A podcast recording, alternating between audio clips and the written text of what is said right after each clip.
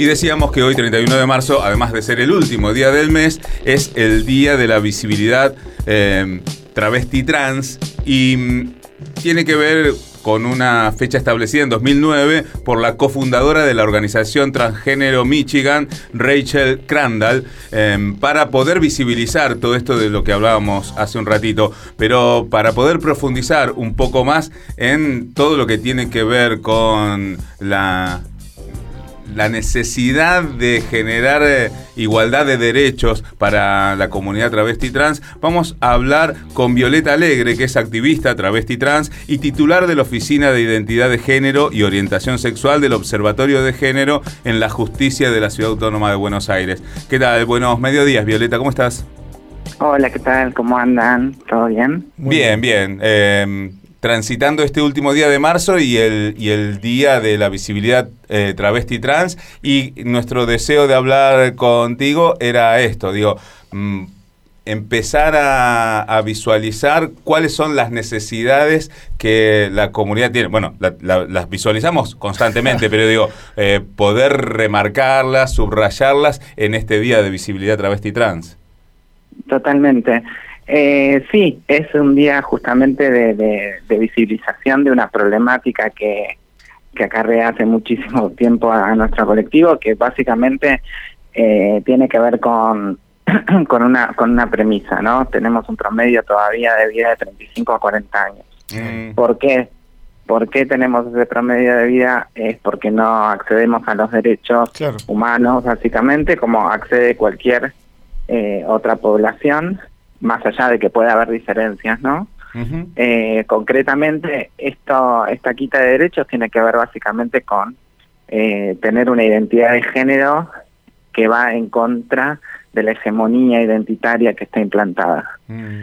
eh, entonces, bueno, eh, esta fecha puntualmente busca eso, ¿no? Como visibilizar cuáles son esas problemáticas, que son muchísimas, pero que, que tiene que ver, como te decía, con con no poder acceder a derechos humanos, básicamente, que es el derecho a la educación, el derecho al trabajo, a la salud, a la vivienda, mm. ¿no? Solamente por una identidad de género. Porque lo que aparenta es que se ha avanzado bastante en cuanto a la posibilidad de generar identidad en el documento único eh, y poder elegir el género al que uno quisiera, digamos, eh, que quisiera ahí quedar eh, plasmado en ese documento, la, lo que es el cupo travesti trans en espacios de públicos mm, para poder conseguir trabajo, pero esto realmente por lo menos esto, el cupo travesti trans, eh, ¿se está eh, efectivizando realmente? Eh, y es un proceso lento, por supuesto, como todo, como todo derecho, ¿no? Mm. Inclusive el de la ley de identidad de género, porque, porque básicamente se, se puede acceder a determinados derechos y son herramientas que son muy importantes para poder este, ir accediendo a otros derechos, pero se necesita un cambio cultural, social, ¿no? Eh, entonces, el tener la herramienta no siempre es la garantía de que ya automáticamente se solucionaron los problemas. Es algo que tenemos que andar batallándolo todos los días. Por buenísimo que tenemos esta herramienta, ¿no? Pero pero sigue siendo todavía una lucha y, y con respecto a lo que me consultabas del cupo laboral, se está implementando, sí, se va implementando en el sector básicamente en el sector público. El sector privado todavía está muy resistente a, incorporar a personas del colectivo travesti, trans y no binaria.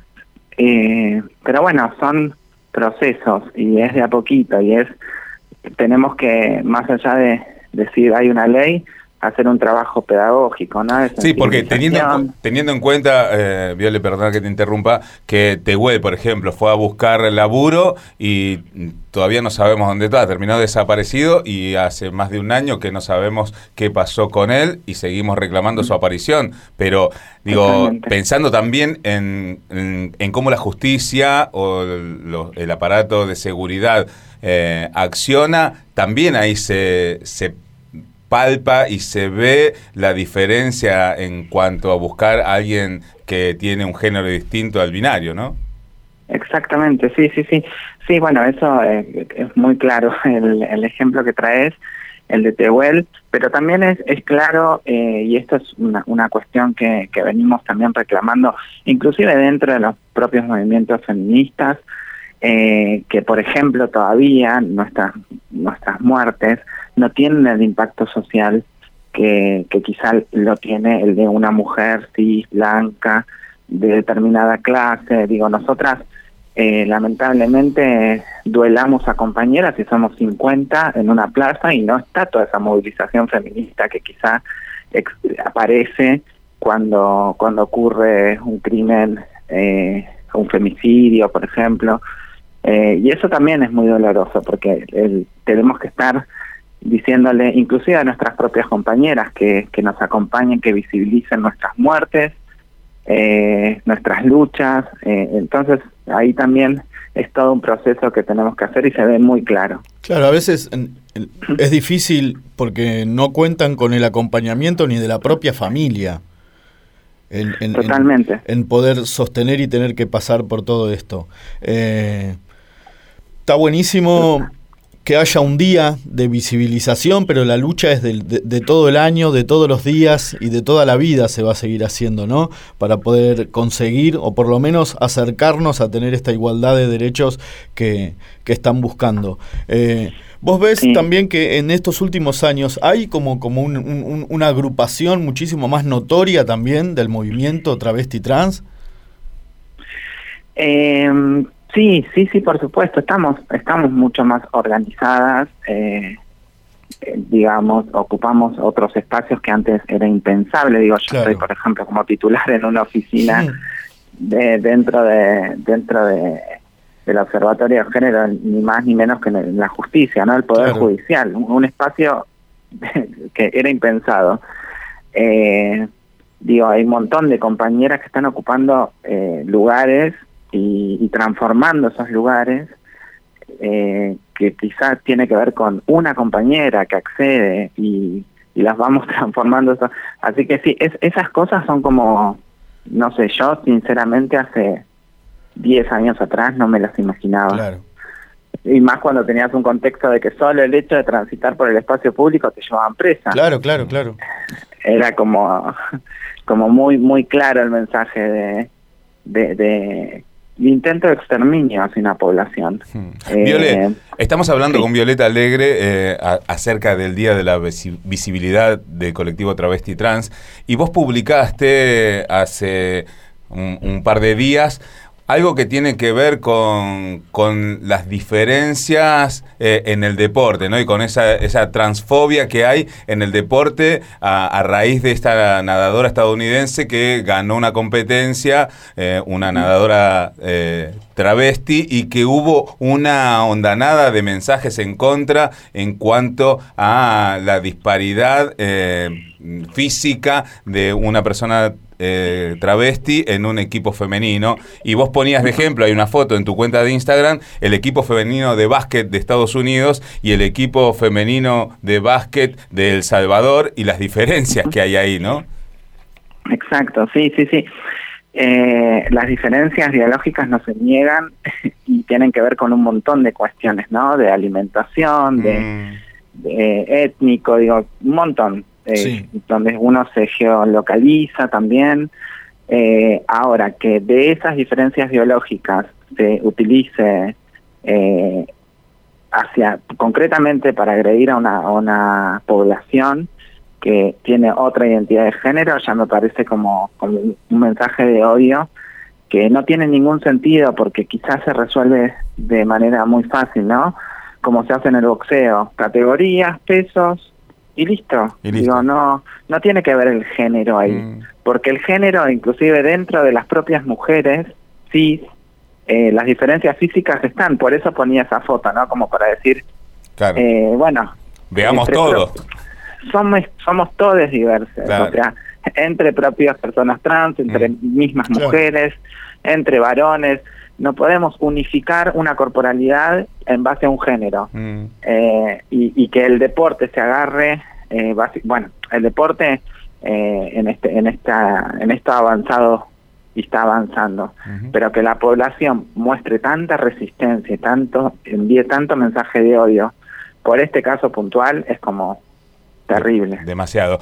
Violeta, mucha... te voy a hacer una última pregunta antes de despedirte, Viole. Eh, Hace poquito aprendí que es Paqui y que yo soy repaqui, ¿no? Y, mm, y... Qué bajón no, pero, pero, pero, quiero modificarlo. Soy repaqui a pesar mío, digo. Me doy cuenta de, que todavía tengo. Se autopercibe Paqui. No, no me autopercibo, digo. Eh, me eh, entiendo que todavía que hay mucho por deconstruir en, mi persona. El deseo de cambiar, pero todavía muy arraigados. Tengo 51 años a, a una educación demasiado patriarcal.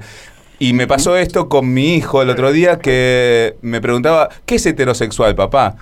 Y yo le digo, heterosexual son las personas que forman pareja de distintos géneros. Ah, distinto homosexual. Me dice, él tenía más claro lo que era homosexual que heterosexual. Y le digo, sí, porque esas son parejas eh, que se conforman con personas del mismo género. Pero después me di cuenta que no, no, terminaba de salir de lo binario ahí y que esa explicación me quedaba corta. Entonces le digo, pero ahora me parece que tendríamos que, que romper con esas barreras pero me quedé corto con la explicación y, me sentí em, como que no tenía las respuestas necesarias para, para mi hijo y que no tenía tampoco la, la, deconstrucción necesaria para que no me hiciera ruido internamente. Sí, pasa, pasa, pasa y es algo que, que es un proceso y estamos en un proceso de aprendizaje constante. Em, es mucho más complejo, podríamos estar todo un programa hablando eh, que la heterosexualidad se reduzca nada más a que te gusten las personas de otro género. Es un régimen político totalitario que aprovecha la genitalidad para asignarte con quién te tenés que vincular en el futuro. Si te corres de ahí, salís de esa norma, eh, por, y, y, a su vez, más allá de que es un régimen político totalitario, también es una ficción, porque no somos naturalmente heterosexuales, no somos naturalmente homosexuales, son definiciones que nos vamos inscribiendo a medida de que tenemos determinadas prácticas o cómo nos manejamos en la vida. Eh, pero la, la realidad es que, ¿qué es ser hombre? ¿Qué es ser mujer? ¿Qué es ser heterosexual? Digo, son todas ficciones políticas. Pero bueno, ahí ya nos tenemos que remontar a cómo se implantan esas ficciones políticas, ¿no? Eh, así que por eso te digo, podemos estar un programa entero hablando de esto. Bueno, Viole, entonces hagamos una cosa. Ahora te dejamos porque sabemos que tenemos que te tenés que ir y media nos dijeron que te tenías que ir. Dejemos todos estos temas para un programa especial o te venís o vamos o hablamos por teléfono o por Zoom o por lo que sea y hablamos un poco más. Viste que yo te dije que era Paqui y viste que eh, tenía razón.